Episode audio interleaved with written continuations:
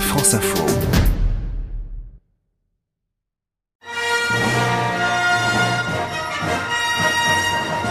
Au cours de l'année 2018, le secteur du transport spatial a notamment été marqué par l'accident au décollage en octobre d'une fusée Soyouz. Les astronautes russes et américains ont bien heureusement survécu. Explication de l'astronaute Jean-François Clairvoy un vaisseau Soyouz pour la première fois depuis très longtemps qui a échoué à atteindre l'orbite avec des astronautes à l'intérieur. Après séparation du premier étage, le deuxième étage a été endommagé par cette séparation. L'équipage a été éjecté et s'est reposé tout de suite après sur Terre, sans rejoindre la station. Et cette même année, on a engrangé quelques succès comme l'atterrissage d'une huitième sonde de la NASA sur la planète rouge. Jean-François Clairvoy. Entre le début de rentrer dans l'atmosphère et le poser, ça dure 6 minutes. Les parachutes, ça marche pas. Pour une sonde qui fait plusieurs centaines de kilos, il faut des rétrofusées qui compensent le poids le temps de la descente. Et tout doit marcher exactement comme prévu au moment prévu. On appelle ça les 6 minutes de terreur. On est très content, ça s'est posé parfaitement. Et en 2018, le tourisme spatial a connu de grandes avancées et devrait être accessible dès la fin de l'année 2019. Mais seuls les plus privilégiés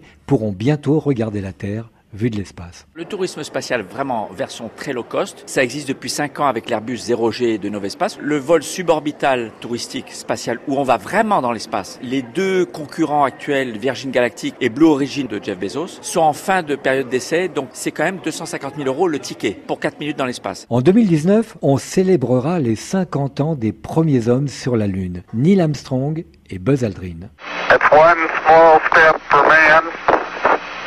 Et en 2018, Elon Musk, le fantasque patron de SpaceX et fondateur de Tesla, a annoncé qu'il lancerait un vaisseau pour un tour de Lune. Il rêve également de coloniser Mars dès 2025, un programme bien ambitieux. Jean-François Clairvoy. Ça, c'est une annonce aussi événement en 2018. Elon Musk a annoncé qu'un Japonais avait versé un énorme compte pour faire le tour de la Lune dans les 5-6 ans à venir. Ce Japonais a dit qu'il allait inviter des artistes à profiter du voyage parce qu'on peut amener plusieurs personnes à bord. En attendant de vous envoler pour l'espace, vous pouvez gagner un vélo électrique Clever de la marque Kimco d'une valeur de 3600 euros. Il suffit sur le site de France Info rubrique partenariat de répondre à la question suivante. Pour un séjour dans la Station spatiale internationale, il vous en coûtera environ 5, 25 ou 50 millions d'euros. Bonne année